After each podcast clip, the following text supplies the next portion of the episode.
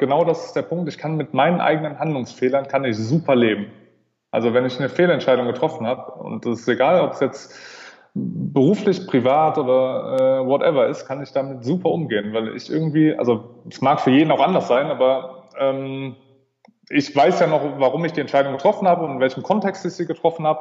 Und auch wenn sie falsch war, dann, äh, dann kann ich damit leben. Ich habe aber, glaube ich, einige Beispiele in meinem Leben, wo ich, äh, wo ich Vermeidungsfehler begangen habe und damit kann ich nicht gut leben. Ähm, weil ich ja nie quasi gewusst hätte, hey, wie wäre es denn anders gewesen? Hast beruflich schon so einiges erreicht und fragst dich zugleich immer wieder mal, was will ich wirklich? Wie will ich leben und arbeiten? Dann bist du hier genau richtig. Ich bin Gina Friedrich, Career- und Life-Coach für Menschen, die ihre Zukunft bewusst gestalten wollen. Jeden Donnerstag bringe ich dir inspirierende, erfolgreiche und auch bekannte Persönlichkeiten aus der Business-, NGO- und Sportwelt. Sie alle teilen mit dir, was diese Fragen für sie bedeuten, wie sie mit Herausforderungen umgehen und ihren Weg gestaltet haben, um dahin zu kommen, wo sie heute stehen. Und nun lass dich inspirieren auf deiner ganz persönlichen Reise in Richtung der Zukunft, die du dir wünschst. Hallo und willkommen zu Folge 17 meines Podcasts, der dir durch meinen heutigen Gesprächspartner hoffentlich wieder eine gute Portion Inspiration, Motivation und neue Impulse liefert. Und dieser Gast ist heute Stefan Reinartz. Ein Mann, dem es bereits zweimal gelungen ist, eine Leidenschaft zum Beruf zu machen. Als Junge hatte er den Traum, Profifußballer zu werden und schafft es tatsächlich bis in die deutsche Nationalmannschaft. Parallel startet er ein Psychologiestudium an einer Fernuni und ist heute der Geschäftsführer seines eigenen Unternehmens Impact in Köln. Stefan teilt heute mit uns, wie er sich früh in seiner Karriere die Frage stellte, ob er tatsächlich auch Fußballer sein wollte und beschäftigte sich in seiner aktiven Zeit fast mehr mit der Zeit nach dem Sport. Wie er auf dieser spannenden und nicht immer vom Verständnis anderer begleiteten Reise für sich Entscheidungen traf, das beschreibt er ziemlich genau. Wir hören, wieso Ratschläge für ihn wenig hilfreich waren, ihm aber viel darüber lehrten, wie die Leute um ihn herum eigentlich so ticken was für ihn heute Ziele, Fehler und Prioritäten bedeuten und es für ihn heißt, sich als selbstwirksam zu erleben. Das hörst du jetzt. Hallo Stefan. Hallo Gina, vielen Dank für den Anruf und die Einladung. Ja, wir zwei haben uns ja vor kurzem gerade erst wiedergesehen in Düsseldorf und heute bist du hier und wirst uns mal ein paar Einblicke dazu geben, wie du ja deinen ganz persönlichen Weg gestaltet hast, der dich dahin gebracht hat, wo du heute stehst. Und da freue ich mich drauf. Ja, ich freue mich da auch drauf. Äh, das jetzt mit, mit 30 Jahren schon zu machen, klingt jetzt eher wie so eine Biografie, die man viel zu früh abgibt, aber ja, als ja, Zwischenfazit. Genau, es ist schon verrückt, aber du wirst uns ja jetzt da so ein bisschen durchführen. Ja, deinen beruflichen Werdegang haben die Menschen, die zuhören, ja jetzt in der Intro schon kurz gehört. Aber mal unabhängig von dem beruflichen, wer ist Stefan Reinhardt? Puh, also jetzt gerade ganz spontan, wenn du mich so fragst, eher Familienvater. Also ich habe äh, einen kleinen Jungen zu Hause, ist anderthalb. Ähm, zweite Kind kommt bald, so von daher ist die Rolle des äh, Familienvaters jetzt gerade sehr einnehmend und ähm, ja, also wie du es auch gerade schon angeteasert hast, äh, haben wir hier äh, mit dem Startup auch irgendwie gefühlt ein Baby. Das von daher switchen meine Rollen zwischen irgendwie Geschäftsführer von Impact und Familienvater so hin und her und darüber hinaus äh, bleibt gerade sehr wenig Zeit. Vielleicht gehen wir wirklich mal den Schritt zurück und ja, erzähl uns doch mal, wie du für dich Fußball als Profisport entdeckt hast und dann auch zum Beruf gemacht hast. Wusstest du schon früh, wohin dein Weg dich führen soll? Ja, also ich glaube schon. Also ich glaube, ich habe angefangen wie jeder andere, irgendwie auch nach fünf, sechs Jahren da irgendwie einfach nur aus Spaß und begeistert Fußball zu spielen. Dann bin ich äh, verhältnismäßig früh, glaube ich, mit äh, zehn Jahren zu einem größeren Verein, ähm, zu Bayer Leverkusen damals gekommen. Und ab da ist ja so ein so ein fußballerischer Weg, sage ich mal, so ein bisschen vorgezeichnet. Klar schaffen es nur irgendwie relativ wenige ähm, und, und viele schaffen es nicht, aber ab dem Moment, wo du bei einem Profiverein ja eigentlich in der Jugend bist, da versuchst du es natürlich auch irgendwie durchzuziehen und den Profibereich zu schaffen. Das habe ich äh, zum Glück geschafft und ich glaube schon, dass ich immer das Ziel hatte, ist jetzt sehr schwer nachzuvollziehen, jetzt so, was ich vor 18 Jahren irgendwie gedacht habe mit 12. Ähm, aber dass ich auf jeden Fall Profifußballer ähm, werden wollte ähm, ich habe mich im Nachhinein nur gefragt, ob ich auch Profifußballer sein wollte. Also mhm. ich glaube, dass das so ein bisschen ja, zwei verschiedene Paar Schuhe sind. Das eine, ähm, ich glaube, wenn du jetzt irgendwie auf den Bolzplatz gehst und Jungen fragen würdest, hey, ne, was wollt ihr mal werden, was wollt ihr mal machen, dann glaube ich, werden dir sehr viele sagen, hey, das ist so ein, ein Alltag eines Profifußballers ne, mit viel Geld und Aufmerksamkeit. Ähm, ähm, ja, schon einfach sehr, sehr spannend ist. Und ich glaube, hab, ich habe es für mich eher so als Herausforderung begriffen gehabt immer, dass ich das so sportlich erreichen will, aber dass ich vielleicht gar nicht wusste, ob ich das jetzt auch machen will, in längeren Zeitraum. Mhm, also diese, dieser Gedanke, der kam dir schon. Hast du damit irgendwas gemacht oder hast du denn erstmal alles, alles so auf dich zukommen lassen? Mm, ich hatte ihn zum ersten Mal mit ähm, 20, da habe ich, ähm, ich sag mal, den, den ersten sehr hochdotierten Profivertrag dann unterschrieben. Und der ging über fünf Jahre und ich habe zu meinem Berater gesagt, pass auf, nach den fünf Jahren mache ich eine Weltreise. Ich höre auf, also ich höre mal so, ich mache mal so ein Sabbatical, nur halt als Fußballer. Und ich glaube, das wurde noch nie umgesetzt in der ganzen Welt so. Ähm, nur da, also da fand mein Berater das vor allem jetzt im Nachhinein schon relativ verrückt, dass ein 20-Jähriger ihm sagt, hey, ähm, können mir jetzt auch genauso vorstellen, irgendwas anderes zu machen. Und von daher, da hatte ich schon so, einen, so den, den ersten Grundgedanken vielleicht, dass das jetzt nicht so der, der Weg ist, den ich so für meine nächsten 10, 15 Jahre gesehen habe. Und dann habe ich es aber auch ein bisschen geschoben, sage ich mal, so wie du es gesagt hast, den, den Grundgedanken. Und dann ist er aber nachher doch wieder relativ hart aufgepoppt, sage ich mal. Mhm.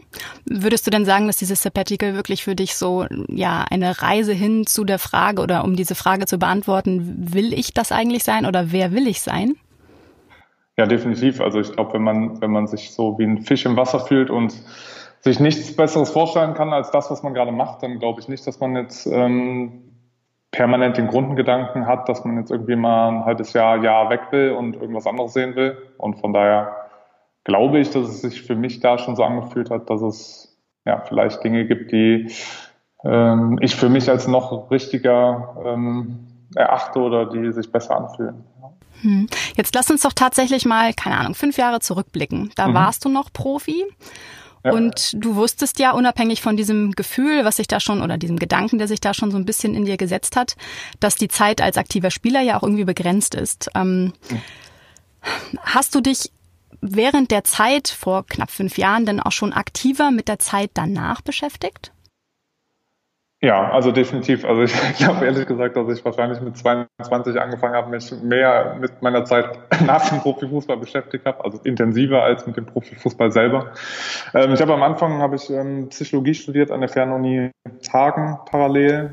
Ähm, wow. Das war aber tatsächlich dann nur, ich habe es nicht beendet, muss ich dazu gestehen. Also da war mein Plan noch zumindest erstmal so gedanklich, dass ich das ähm, ja, so eine Profifußballerkarriere endet ja normalerweise so mit 32, sage ich mal. Und da dachte ich, okay, ich ziehe das jetzt so Teilzeit durch und dann, wenn ich 32 bin, dann ähm, habe ich ein abgeschlossenes Studium in der Tasche und dann habe ich aber ja relativ schnell gemerkt, dass ich da mit der Fußballsache eigentlich auf so einen langen Zeitraum eigentlich nicht mehr so viel Lust zu habe. Und deshalb ist das Thema ja für mich oder habe ich ja relativ früh ja meine, meine fußballerische Karriere jetzt bewusst gecancelt und ja, bin dann irgendwie quasi in ein Startup reingeschlittert oder wir haben es gegründet und habe damit jetzt meine, mein Psychologiestudium jetzt erstmal auf, auf Eis gelegt. Ja, aber sicher ja schon unheimlich viel gelernt, ne? Also mit dem, was du bis, bis dato da schon äh, an Themen behandelt hast, ist das ja wahrscheinlich auch etwas, äh, wovon du heute zehren kannst, auch wenn da jetzt kein Titel dahinter hängt. Ähm,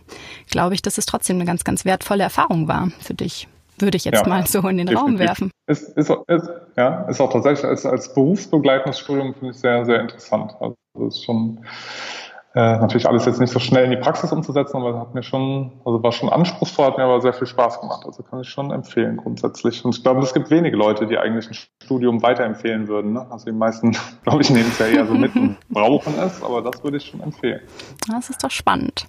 Jetzt nochmal eben in dieser Phase vor fünf Jahren mit mhm. dieser, mit dem Wissen, da wird es eine große Veränderung geben in der Zukunft die ja nicht bei jedem so selbst initiiert ist wie bei dir. Ähm, hattest du zu der Zeit auch mal Gedanken der Unsicherheit oder vielleicht auch Angst? Weil ich kann mir gut vorstellen, dass ja, dass das auch in einem, ja, diese Unsicherheit und diese, diese Gedanken in Bezug auf, was kommt danach und wie werde ich das meistern, dass das auch mit sich bringt. Hattest du solche Gefühle und wie bist du damit umgegangen?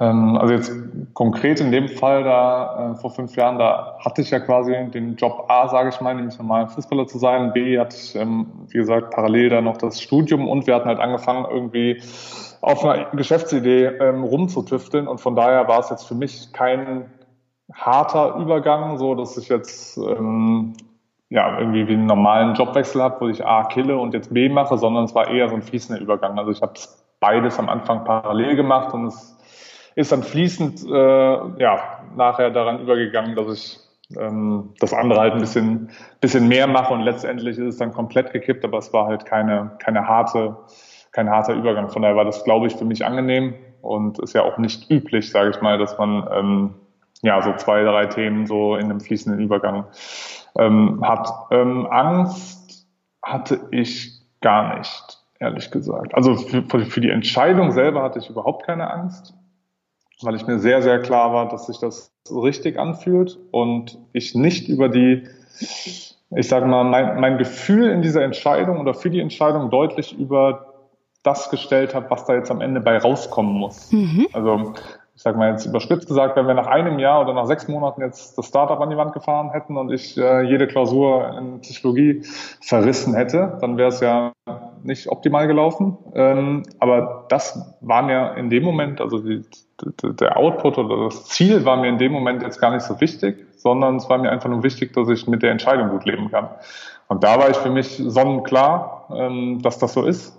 Und deshalb hatte ich auch keine Angst. Angst hatte ich, also ja, Angst vielleicht das falsche Wort, aber es war schon schwierig, das meinem Umfeld zu erklären, muss man sozusagen. Also den Eltern, den Berater, der, der Frau, den Freunden, ähm, ne, weil es eine Entscheidung war, die jetzt nicht von jedem sehr intuitiv positiv aufgenommen wird, wenn man ähm, mit 27 einen Beruf eigentlich äh, killt, der, wo man vier Stunden am Tag arbeiten muss und äh, Millionen verdient. Also das muss man dann schon Leuten beibringen und erklären und da stößt man natürlich schon auf Widerstand und auf sehr viele Fragen. Und deshalb ja, würde ich das so ein bisschen zweigeteilt sehen. Also für mich war ich, war ich sonnenklar mit der Entscheidung, aber es allen anderen Leuten beizubringen, war es trotzdem nicht ganz so einfach. Na, wie hast du denn darauf reagiert, ähm, wenn eben Menschen in deinem Umfeld ja skeptisch oder mit mit Unverständnis dir begegnet sind? Ja, dass sie sich im Prinzip, ähm, also erstmal, dass es mein Leben ist und damit auch meine Entscheidung. Und dass das mhm. jetzt ehrlich gesagt schon ein kleines Totschlagargument immer ist. Ähm, und B, das, da weiß ich jetzt nicht, wie deine, deine Erfahrung aus dem Coaching heraus ist, aber ich habe das Gefühl, dass sich Leute schon sehr, sehr, sehr, also, also du wirst es ja, du wirst es hoffentlich sehr gut umsetzen können, aber dass sich Leute grundsätzlich schon sehr schwer tun, sich in andere Situationen reinzuversetzen. Und ähm, ich es natürlich auch versucht habe, mich in die, mich in die, ähm, mich in den Gegenüber reinzuversetzen. Und wenn mein Vater irgendwie äh, 40 Jahre lang hart gearbeitet hat, ähm, damit jetzt alles irgendwie, damit das Haus abbezahlt ist und damit die Familie gut geht und dass noch ein Urlaub im Jahr oben, oben rausspringt und sein 27-jähriger mhm. ähm, Sohn sagt ihm, dass er aber keinen Bock mehr hat, zwei Stunden am Tag auf den Fußballplatz zu gehen, obwohl da ein, ein Millionenbetrag am Ende des Jahres wartet, dann kann ich das schon nachvollziehen, dass das jetzt erstmal äh, Fragezeichen aufruft. Ähm, ja, und trotzdem, wie gesagt, war ich halt für mich ähm, klar, dass das trotzdem die richtige Entscheidung ist. Hm.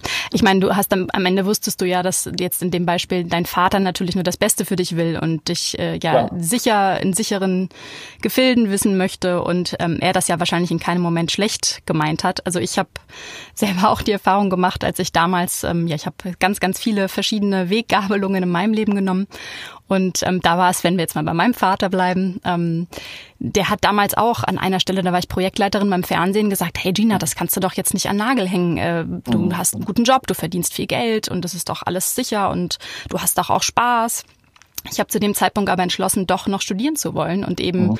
ja nochmal zurück auf die Schulbank zu gehen. Mhm. Und ähm, das konnte er dann auch nicht verstehen. Also es war für mich nicht leicht. Ich habe aber auch mhm. am Ende für mich ja verstehen müssen, warum er das sagt. Trotzdem habe ich auch für mich am Ende reflektiert und den Entschluss gefasst und bin damit natürlich auch gut gefahren. Aber trotzdem kann ich sagen, dass es ja schon nicht leicht ist, wenn die Menschen um einen herum anderer Meinung sind und eben gar nicht so sehr darüber nachdenken, was es ist, dass ja in dem Fall ich eigentlich wollte vom Leben und mhm. was mich glücklich macht. Denn wenn ich ganz ehrlich bin, zufrieden und glücklich war ich in dem Job dann ja gar nicht mehr.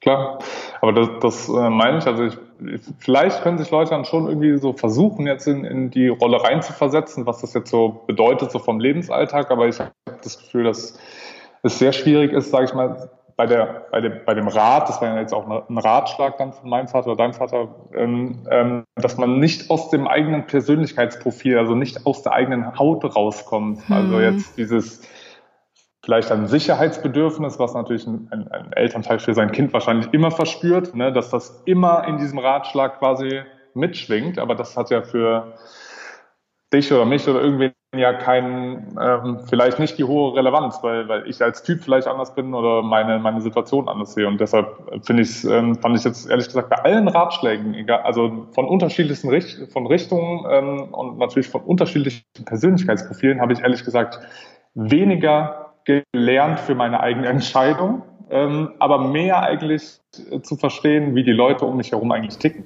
Hm. Also die, die mir dazu geraten haben, hey, wie kannst du das drangeben? Ne? Hier stehst du ne, in der Öffentlichkeit und ähm, ne, ich sag mal, sowas wirst du ja nicht mehr erreichen in deinem Leben quasi und auch so viel Geld, da kannst halt relativ schnell dann rausschmecken, oh, da hast du aber in deinem Umfeld eigentlich relativ viele statusbedürftige Personen, die, äh, die sich da gerne noch irgendwie dran koppeln und das jetzt nicht, ähm, nicht aufgeben wollen. Und das fand ich halt interessant, dass gerade bei, ja, man gerade bei Ratschlägen eigentlich sehr, sehr viel äh, über seine Mitmenschen lernt.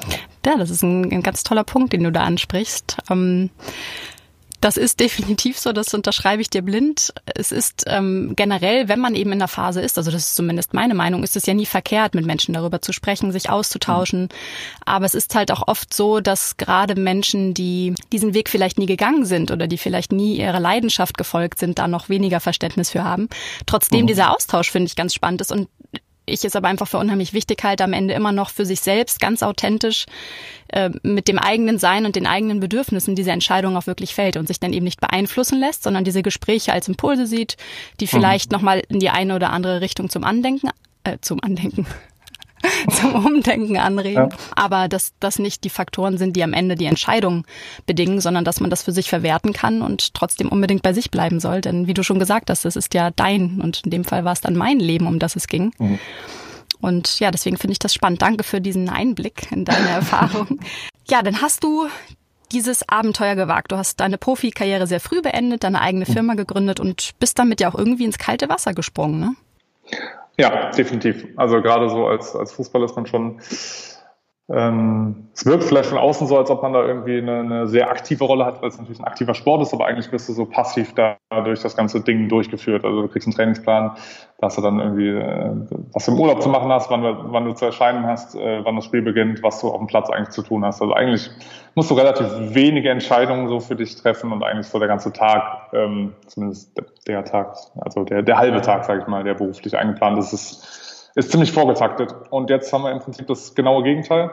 Und ich glaube mhm. auch, dass das ehrlich gesagt der Punkt war, der mich vielleicht auch an dem Job am meisten gestört hat, dass ich eben ziemlich unselbstständig ähm, bin, ziemlich wenig eigentlich mitgestalten, entscheiden kann. Und jetzt haben wir halt, ja, wie gesagt, das, das exakte Gegenteil davon. Wenn wir jetzt hier nicht permanent Leuten äh, vertrieblich auf den Sack gehen oder ja, also jeder, der eine Firma gegründet hat, wird das, oder du wirst es ja jetzt auch ist jetzt auch ein frischer Podcast, also du wirst ja auch die, die ganzen ähm, schwierigen Momente am Anfang ähm, ja, leider, leider durchleben müssen. Ähm, ähm, Danke für deine Anteilnahme.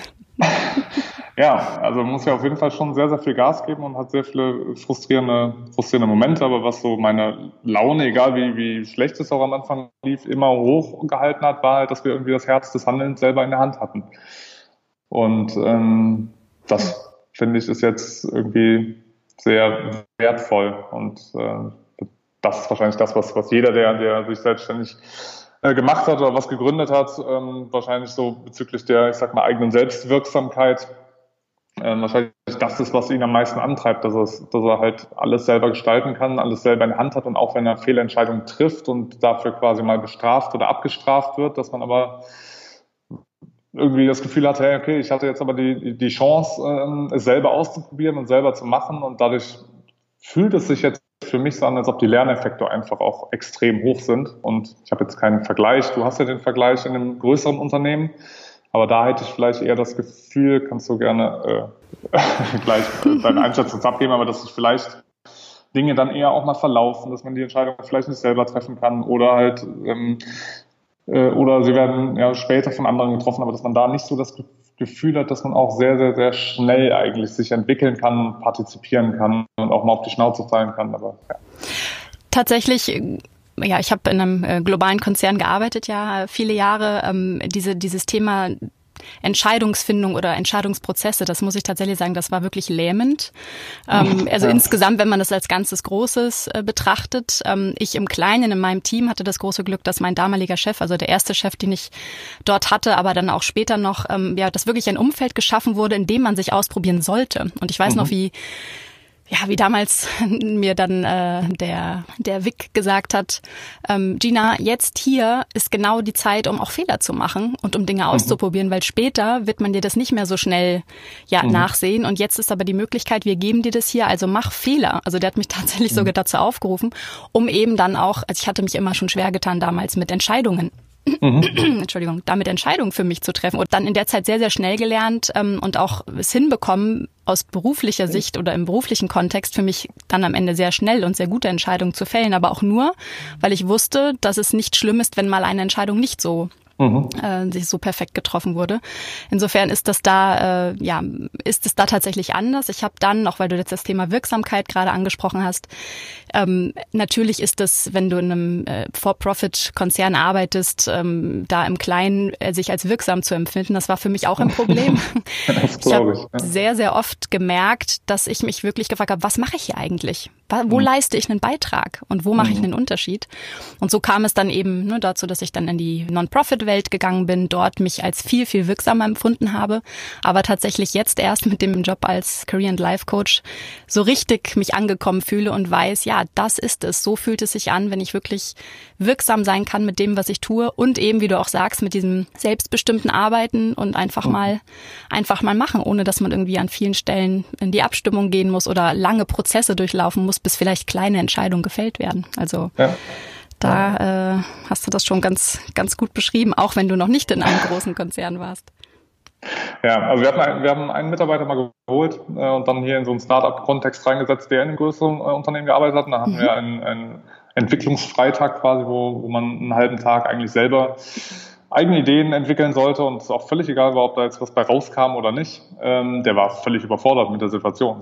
Also der war, der hatte nur Fragezeichen im Kopf, wie jetzt und ja, was soll ich jetzt genau machen und hm. wie, ne? Also deshalb, ja, glaube ich, so wie du es gerade geschildert hast, dass man in so eine ja auch passive Rolle irgendwie irgendwie auch reingedrückt wird, wo man vielleicht auch nicht so entscheidungsfreudig ist, ne? also genauso wie du gesagt hast, boah, wie, ich soll jetzt hier Fehler machen, ne? Also es mhm. ist ja mhm. schon das Gefühl so, boah, ich soll jetzt, oh krass, ich soll jetzt Dinge entscheiden und auch wenn es nach hinten losgeht, ist es jetzt nicht so schlimm. Und mhm. sportpsychologisch wurde uns das im Prinzip als, als Fußballer, sage ich mal, so beigebracht, dass es zwei Arten von Fehlern gibt, ähm, auch mhm. gute und schlechte. Und das eine ist ein Vermeidungsfehler. Mhm.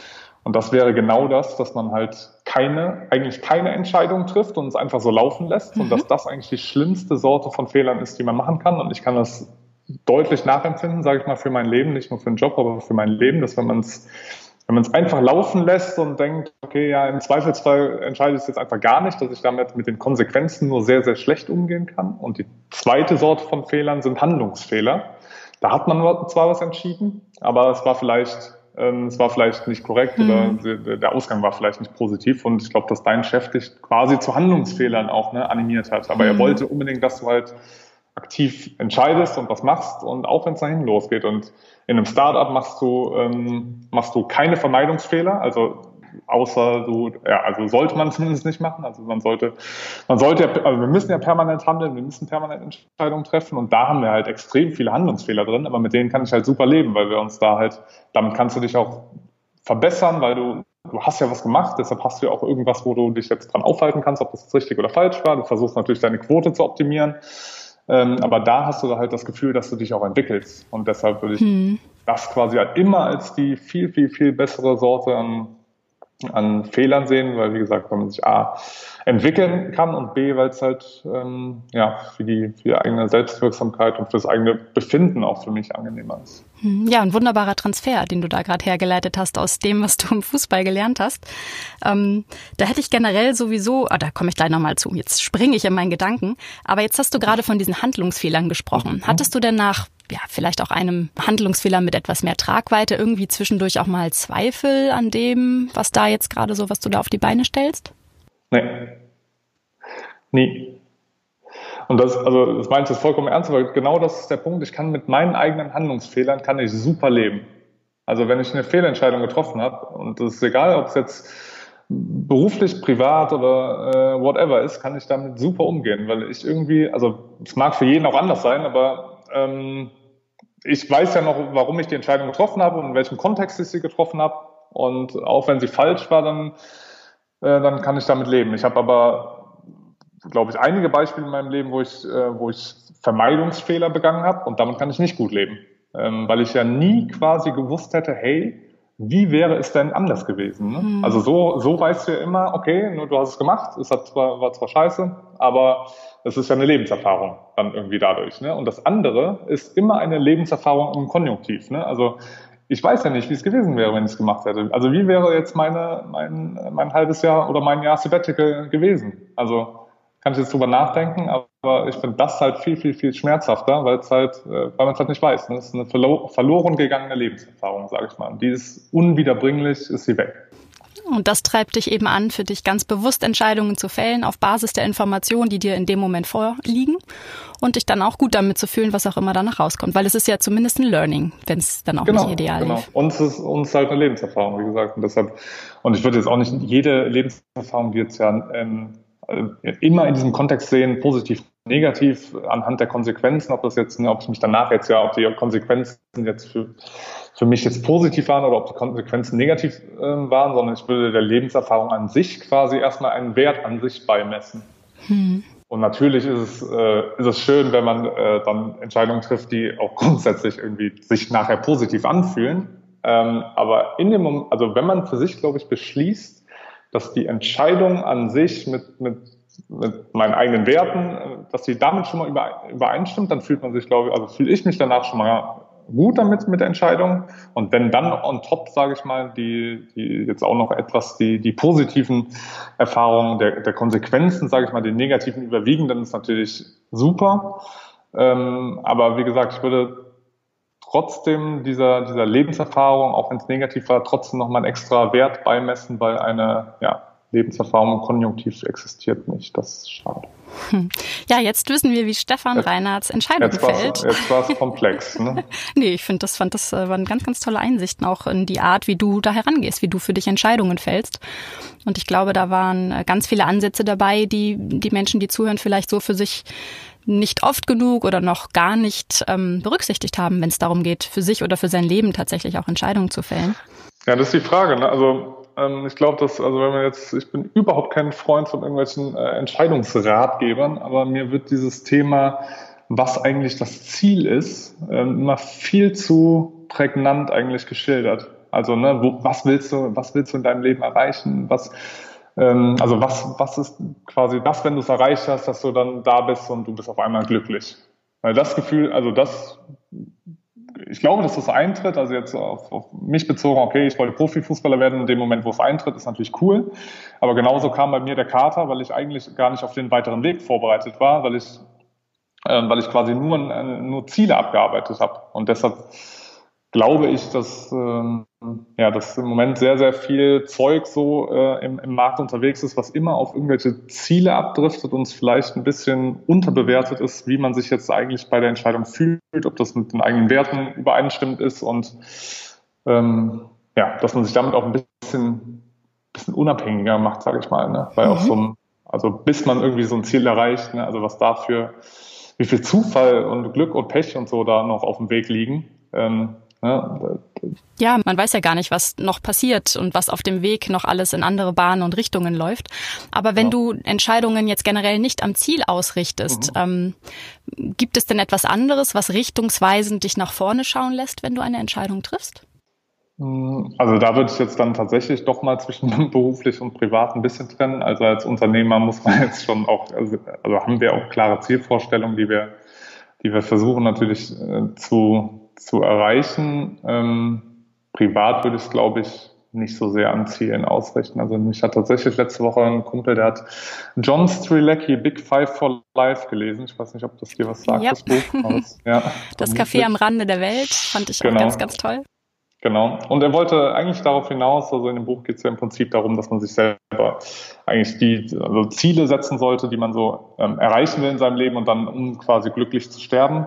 Ähm, so habe ich zumindest verstanden, das Buch. Und das war mir jetzt ähm, also ich fand es interessant und genauso wie du es vorhin geschildert hast, kann man, kann man, konnte ich da auch viel rausziehen und fand es wirklich spannend, aber ähm, das jetzt auf ein Privatleben zu übertragen, hey, und jetzt setze ich hier einen Haken und dann will ich das noch erreichen. Das fand ich jetzt irgendwie ein bisschen seltsam. Also und deshalb, also es reicht mir positiv in meinem Privatleben vorauszuschauen, wenn ich die Entscheidung anhand meiner eigenen irgendwie Werte, Gefühle und meiner Persönlichkeit treffe. Und was dann am Ende bei rauskommt, das hm. ist leider äh, ja, noch ein bisschen Glück und Pech auch dabei. Hm. Ja, aber im Hier und Jetzt bist du und so entscheidest du und das ist das, was dir dann wichtig ist. Ja. Im ja, Hier und Jetzt zu sein und das zu genießen. Ja, super. Also super spannend. ähm, ja, jetzt kennst du ja auch beide Seiten, ne? also die, die Sportlerkarriere und auch die Businesswelt. Jetzt hast du gerade ja schon diese zwei verschiedenen ähm, Arten von Fehlern, die man machen kann mhm. und soll, äh, geschildert. Gibt es noch etwas, äh, ja, was dir als Erfahrung aus der Zeit als Profisportler geholfen hat in dieser heutigen Rolle als Unternehmer? Ja, und das klingt jetzt vielleicht, ähm, klingt jetzt vielleicht doof, weil meine sportliche Karriere ja schon prinzipiell, sage ich mal, erfolgreich verlief, äh, weil ich es ja in, der, in, in, die höchste deutsche Spielklasse geschafft habe und auch mal kurz in die deutschen Nationalmannschaften. Unser Startup jetzt gerade auch verhältnismäßig wahrscheinlich, würde man von außen sagen, sehr erfolgreich läuft. Und trotzdem fand ich bei beiden sehr gemeinsam, dass man schon eine relativ hohe Frustrationstoleranz so an den Tag legen muss. Also äh, Fußball ist ja zum Beispiel auch der Sport, wo eigentlich die meisten Dinge nicht funktionieren. Mhm. Also 99 Prozent der Angriffe äh, führen ja eben nicht zum Tor. Ne? Also von daher ist es ja eigentlich eine permanente Frustration, die diesem Spiel zugrunde liegt und was es auch so, so interessant auch irgendwie macht. Ähm, und bei einem Startup äh, versuchst du natürlich irgendwie die Quote der, der Frustration irgendwann zu, zu begrenzen, aber trotzdem ist und das ja, da hatte ich vorhin schon gesagt, dass ich weiß nicht, ob das jetzt durchmachen musste, auch in so einer Startphase äh, von einem Podcast, aber ich fand es am Anfang auch ähm, trotzdem sehr frustrierend, wie viele negative Erlebnisse man eigentlich so überwinden muss und eigentlich ja für sich selber ähm, ja das so ein bisschen anders definieren muss, sage ich mal, auch negative Erlebnisse, dass man die für sich vielleicht umdefinieren muss und nicht als boah, das hat jetzt nicht funktioniert und deshalb war das jetzt schlecht. Und ne, das war jetzt ja vorhin schon mal so ein kleiner Punkt, ne, dass es bei Handlungsfehlern, dass es zum Beispiel dass man äh, das erstmal grundsätzlich als positiv abstufen sollte, dass man einen Handlungsfehler gemacht hat. Also man hat es zumindest gemacht. Ne? Dass, dass man so langsam für sich ähm, ja, Erfolg und den Weg so ein bisschen anders definieren muss, weil wenn man das nicht macht, glaube ich, dass man sowohl in einem Startup als auch in der Sportlerkarriere ziemlich schnell äh, zugrunde geht und zerbricht. Und da gibt es, glaube ich, sehr, sehr viele Beispiele. Ja, das kann ich mir gut vorstellen ähm, und interessant. Ich habe das so noch nie gesehen im Fußball, dass äh, dort eben die meisten Dinge eben nicht funktionieren, die ein Mensch sich dort auf dem Platz vornimmt. Ja. Ähm, gibt es denn noch etwas, was dir dabei hilft und auch vielleicht damals dabei geholfen hat, mit Niederlagen umzugehen? Weil ne, im Sport ging es immer ums Gewinnen und auch jetzt mhm. hast du natürlich irgendwie auch die Absicht, dass dein Unternehmen genauso erfolgreich bleibt, äh, wie es jetzt ist oder noch erfolgreicher wird. Äh, Wenn es da mal irgendwie nicht so easy läuft, Hast du da noch irgendwie etwas, was dir hilft? Ja, also ich sag mal, ein bisschen Trost spenden sollte der Grundgedanke, ähm, dass es doch ziemlich viel Zufall auf dieser Welt gibt. Ähm, es gibt tatsächlich, also wenn du jetzt eine Umfrage machen willst auf der Straße, ob Leute glauben, dass es Schicksal gibt oder äh, ob Leute auch daran glauben, dass es Zufall gibt und sich Dinge auch anders entwickeln können, dann ist es anscheinend wirklich 50-50, ob Leute grundsätzlich erstmal an Zufall glauben oder nicht. Und mit Zufall meine ich jetzt ähm, dass wenn wir jetzt in den morgigen Tag reingehen, dass der völlig unterschiedlich verlaufen kann und abhängig ist von, von ganz, ganz kleinen Dingen, die jetzt ja keiner Intention quasi zugrunde liegen. Und wenn man das so für sich aber begreift, dass es Zufall gibt, dann finde ich, kann man auch mit, also spendet es zumindest Trost, wenn Dinge nicht funktionieren, weil da kann man es immer erstmal so hinschieben. Ne? Das, das machen auch Sportler natürlich sehr gerne vor allem äh, Mannschaftssportler so, okay, da, ne, da hatten wir jetzt Pech ne, und ähm, das ne, waren äußere Umstände und der Platz war doof und die Anfahrt war auch schon kacke und so. Das heißt, da hat man schon mal so, man findet schon mal eine Ausrede und so. Und ich, ich sehe das jetzt auch gar nicht so negativ, ähm, äh, weil es ja im Leben auch irgendwie darum geht, dass man sich äh, jetzt nicht unbedingt immer schlecht fühlen muss Ähm, auch wenn es in, in, Deutschland vielleicht hat man das Gefühl, dass alles immer schwer sein muss und Arbeit und wehtun muss. Also. Aber da hat man schon mal irgendwas so, hey, okay, das konnten wir jetzt halt nicht beeinflussen. Ne? Also bei dem Spiel oder jetzt auch beim, beim Startup, wir sind von so vielen Unwägbarkeiten umgeben, die wir nicht beeinflussen können. Vielleicht entscheidet Google morgen, dass unser Geschäftsmodell eigentlich doch ganz cool ist und Google das äh, gerne innerhalb von zwei Wochen äh, selber machen will.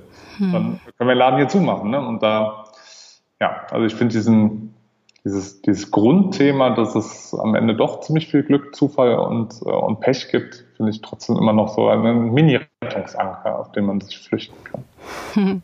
Jetzt würde ich gerne noch mal wissen, ob es mal bei dir, ob es in deinem Leben mal eine Zeit gab, in der du dich zwischen persönlichem und beruflichem Erfolg entscheiden musstest. Also wie sich das angefühlt hat, vielleicht einfach mal zwischen diesen beiden Bereichen in deinem Leben einen Kompromiss einzugehen. Ich glaube, das muss jeder Mensch jeden Tag machen. Also zumindest jetzt in, äh, in, den, in der Luxussituation, in der vermutlich alle diese Podcast-Hörer sich ähm, grundsätzlich befinden in einem verhältnismäßig reichen, reichen Land. Also ich glaube, dass jeder für sich jeden Tag diese Entscheidung treffen muss. Ne? Und ich habe das Gefühl, dass ich sie jeden Tag treffe, ja. Und wie geht's dir damit? Ich finde es ich find's das Schwierigste überhaupt. Ähm, äh, weil jetzt halt, also jeder, der, der Kinder hat, kann es vielleicht dann, dann noch besser nachempfinden, aber es fühlt sich, jetzt ein, ein Kleinkind zu haben, fühlt sich nochmal nach, nach einem Wert an und nach einem Gefühl an, was man so im Leben vielleicht, ähm, also ich, ich bisher zumindest noch nicht empfunden habe und dass die Zeit auf einmal sehr, sehr kostbar ist und sehr, sehr schnell rennt. Und ähm, dagegen jetzt abzuwägen, dass wir aber jetzt hier eine, eine Firma gegründet haben, wo ich auch Spaß dran habe, wo ich auch Verpflichtungen eingegangen bin, auch Verantwortung habe und mich das persönlich weiterbringt, aber es ist trotzdem eher ja ein äh, irgendwie trotzdem für mich. Und das sind zwei Dinge, die ja, die tatsächlich immer in einem Kompromiss irgendwie enden, weil ich könnte jetzt auch ja sagen, hey, hier, Jungs, cool mit dem Startup, echt, habe ich auch Lust zu, würde ich auch gerne nächstes Jahr noch 30 Stunden die Woche machen, aber ich würde halt jeden Tag gerne den Kleinen aus der Kita abholen. Hm. Dann wäre das ja auch eine total logische ähm, und, und ja, irgendwie auch richtige Entscheidung, die sich auch richtig anfühlt. Und ja, deshalb ähm, ja, im Moment ist es nicht so. Also im Moment arbeite ich hier Vollzeit ähm, in dem Job, habe trotzdem das Gefühl, dass ich das andere noch unter einen Hut bekomme. Aber ich finde, es ist immer ein Kompromiss, weil die Zeit am Tag halt immer begrenzt ist. Und ähm, ja, das finde ich auch ist wieder so, so, ein Thema. Also man muss sich nichts vormachen, dass das jetzt so von, von außen einem übergestellt wird. Also jede Stunde, die man am Tag so verbringt, ist schon eine ist schon eine eigene Entscheidung und sollte man jetzt nicht irgendwie so, ja, aber also da musste ich jetzt den Karrieresprung musste ich nochmal nehmen oder das, das hat sich jetzt so ergeben. Also ich finde, man sollte immer so ehrlich zu sich sein und am Ende der Woche ein einen Strich drunter ziehen und sich ganz bewusst machen, hey, das ist jetzt alles schon eine bewusste Entscheidung. Ob ich die jetzt, äh, ob es jetzt ein Vermeidungsfehler war und es hat sich ergeben äh, oder, oder nicht, aber es ist eine bewusste Entscheidung. Und ich weiß, es klingt jetzt vielleicht von einem Ex-Profifußballer, der jetzt in einer gewissen Luxussituation auch äh, lebt bezüglich, ich sag mal, finanzieller Unabhängigkeit, klingt es vielleicht jetzt ein bisschen arrogant. Aber ich finde, es ist auch eine bewusste Entscheidung, ähm, jetzt als Beispiel, wir wohnen, wir wohnen mitten in der Stadt. Ähm, wir sind nur umgeben eigentlich von, von Kindern mit Familien. Beide Elternteile arbeiten Vollzeit. Warum? Weil sie sagen, sonst können sie sich diese Wohnung nicht leisten. Und das, also das ist logisch, logischerweise, äh, das ist folgerichtig und deshalb fühlt es sich so an, hey, sie haben ja keine, keine andere Wahl, aber die andere Wahl wäre, hey, hm. ich setze die, die Zeit mit meinen Kindern jetzt über diese geile Wohngegend und bemesse dem einen höheren Wert bei. Und deshalb finde ich, ist alles eine Frage der Priorisierung und der, der Entscheidung und dass man da halt sehr ehrlich eigentlich mit sich sein sollte. Und da finde ich eigentlich relativ wenig Ausreden eigentlich zulässig sind. Wie gesagt, ich rede jetzt über, wir sind in, in, in, in Deutschland, in einem verhältnismäßig reichen Land und gehe davon aus, dass viele dieser Podcast-Zuhörer schon eine gewisse Entscheidungsfreiheit haben. Also ich rede jetzt nicht über Namibia und äh, eine Arbeit 14 Stunden und ähm, sortiert Müll, ne? Klar, da ist die mhm. Entscheidungsrange ähm, natürlich deutlich kleiner, aber ähm, also ja, aber das, auch ja. genau das, was du gerade gesagt hast, dass ähm, man ja jetzt in dem Beispiel nach einer Woche mal ein Resümee ziehen kann und dann ähm, sich bewusst macht, dass man das eben so entschieden hat. Aber es heißt ja auch, dass man sich für die nächste Woche wieder ganz anders entscheiden kann. Klar, definitiv. Und ähm, dieses Bewusstsein ist definitiv etwas, äh, was generell im Leben hilft. Denn ähm, wir, ja, im Coaching sagt man so schön, wir sind nicht, sondern wir verhalten uns. Und mhm. wir können uns jeden Tag, jede Minute, jede Stunde auch immer wieder anders verhalten. Und das ist die Handlungsmacht, die wir haben über unser Leben. Ja, ich finde, ich weiß nicht, wie es dir geht, aber jetzt als, als Beispiel Sport ist ja immer so ein klassisches Thema. Sport habe ich nicht geschafft. Ne? Also habe ich in meiner Woche nicht untergebracht. Jeder will irgendwie mehr Sport machen oder jeder will sich gesünder ernähren. Aber boah, ne, diese Woche war echt, im Job war viel los und das muss ich noch machen und so. Und Sport habe ich nicht geschafft.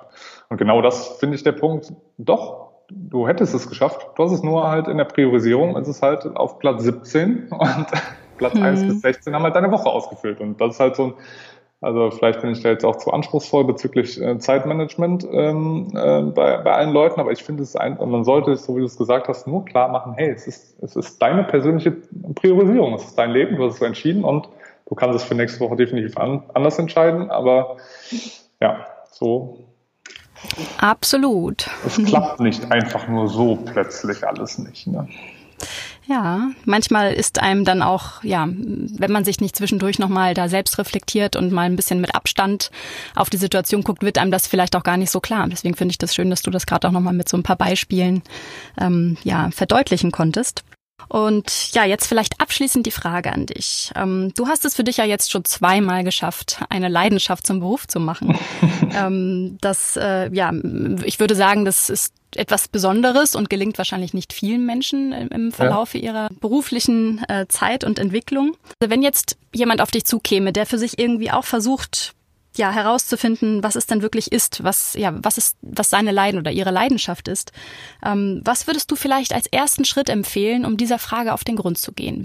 Also ich würde ihm eine Frage stellen, die ich mir mal gestellt habe äh, während eines Bundesligaspiels, als ich in der Halbzeitpause da saß und dachte irgendwie, also du bist hier völlig am falschen Ort, am falschen, bist ein, ein Fisch im falschen Wasser. Ähm, und meine, meine Kernfrage war, wenn du jetzt morgen aufstehst, also was ist das, was du jetzt am liebsten machen würdest? Ähm, und ich meine jetzt nicht, okay, ich fliege in Urlaub und äh, gehe jetzt eine Woche an den Ballermann, sondern äh, so, wie willst du jetzt dein Lebensalltag äh, bestreiten? Du stehst morgens auf, was willst du machen wollen? Und meistens ist erstmal sehr viel Leere nach so einer Antwort, weil sich Leute diese Frage sehr selten stellen. Und dann merkt man erstmal, in welchen Themen man die so füllen würde. Und vielleicht mhm. würde man sie füllen mit, ja, okay, ich würde gern Sport machen und ich würde gern irgendwie noch das Musikinstrument irgendwie äh, erlernen, whatever. Also vielleicht kommen da auch eher, eher Hobbys bei rum, aber es ist ja auch schön, erstmal zu wissen, okay, das sind so irgendwie die Themen, so würde ich es mir jetzt erstmal im Idealszenario vorstellen. Und mhm. das Interessante ist, dass sehr viele Dinge einfach gar nicht, gar nicht genannt werden. Also ich glaube, dass vermutlich äh, viele Leute den ne, also diese Frage nicht, äh, nicht mit einer Antwort füllen würden mit dem, was sie tatsächlich am Tag machen. Also dass die Liste, so wie sie es machen wollen würden, wenn sie frei entscheiden könnten mit der Liste, so wie es gerade ist, dass die komplett unterschiedlich aussieht. Und es wäre schon mal schön, wenn man so am Anfang so gewisse Überschneidungen hat. Es muss ja nicht sofort so dieses, so wie du gesagt hast, bei mir war es jetzt zweimal Glücksfall, dass es dann halt meinen kompletten Tag ähm, vereinnehmen darf, sage ich mal, mein, mein Hobby, was ich zum Beruf gemacht habe. Aber es wäre zumindest schön, mal zu starten, ne, von dem, so wie ich es mir aufmalen würde, die Frage, und dann mich so seicht rantaste, was mhm. man darf, was man damit vielleicht schon mal so zum Beruf machen kann oder wie der Beruf vielleicht auch begrenzt sein müsste, um mir Zeit für das andere einzuräumen. Ja, und deshalb wäre das immer die, die erste Frage. Ne? Was willst du morgen machen? Um sich überhaupt erstmal auf den Weg zu machen und mit sich selbst zu beschäftigen. Ja. Ne? Tatsächlich, ähm, auch im Coaching begegnet mir das immer wieder, ähm, dass jetzt im Beispiel ging es um, um eine Reflexion der eigenen Werte, also was sind so die Key Values äh, mhm. einer meiner Kundinnen. Und ähm, die war total überrascht. Also das ist halt, dann gibt's da so einen kleinen Prozess, durch den man da geht, wo man das erarbeitet. Und die war ganz erschrocken darüber, dass bei ihren Top-Werten in ihrem Leben Erfolg, mhm. also berufliche Karriere überhaupt nicht aufgetaucht ist. sie dachte aber irgendwie, das gehört doch dahin. Also sie hat wirklich tatsächlich mhm. auf, in diesem Prozess gesagt, oh, mir fällt gerade auf, äh, da muss doch noch berufliche Karriere stehen, so wie du das gerade auch beschrieben hast, mhm. dass die sich vielleicht dann wundern, dass einige Dinge nicht auftauchen. Sie hat es dazu ja. geschrieben, aber in der weiteren Arbeit mit diesen Werten kam halt für sie diese erstaunliche Erkenntnis heraus, dass das überhaupt nichts ist, was sie im Leben antreibt hm. und sie dem ja irgendwie auch von außen getrieben vielleicht viel zu sehr Wichtigkeit beigemessen hat, aber sie innerlich eigentlich das gar nicht braucht, um sich erfolgreich und glücklich und zufrieden zu fühlen. Ja. Deswegen ist die Frage, mit der du da gerade gestartet bist, als Antwort ähm, auf jemanden, der auf dich zukäme, eine sehr, sehr gute. Ja, ja ich glaube, dass wir jetzt, wenn wir jetzt auf den Friedhof gehen würden und äh, äh, Graffiti irgendwie drauf sprayen würden, dass wir auf 95 Prozent der Grabsteine draufschreiben könnten, äh, irgendwie so, es hat sich so ergeben. Ne? Also hm. alles, was so im Leben passiert ist, so bei den meisten, hat sich irgendwie so ergeben und hat dann nicht das Gefühl, dass man da irgendwie sich nochmal Gedanken zu gemacht hat, es einfach so passiert. So, ne? Obwohl wir das können. Die Macht haben wir und das Bewusstsein dafür, äh, ja, hat der ein oder die andere vielleicht jetzt auch nochmal für sich so ein bisschen getriggert. Stefan, das war richtig toll. Vielen, vielen Dank für dieses tolle Gespräch und die Einblicke in dein Leben und wie du die Dinge so anpackst. Freut mich, hat mir Spaß gemacht. Und wer weiß, vielleicht hören wir uns ja in diesem Format auch äh, irgendwann noch einmal zu einem Thema.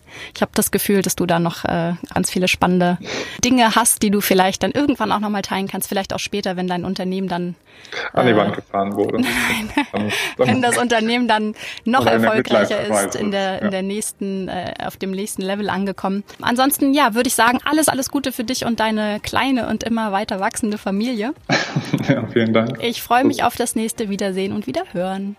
Ja, dann dir auch viel Spaß und Vertreu mit dem Cast. Bis bald. Danke, Stefan. Tschüss. Stehst du gerade vor einer wichtigen Entscheidung oder fragst dich immer mal wieder, was ist eigentlich mein Weg? Gern unterstütze ich dich hierbei als Career- und Life-Coach, persönlich in Düsseldorf, aber auch bundesweit online oder telefonisch.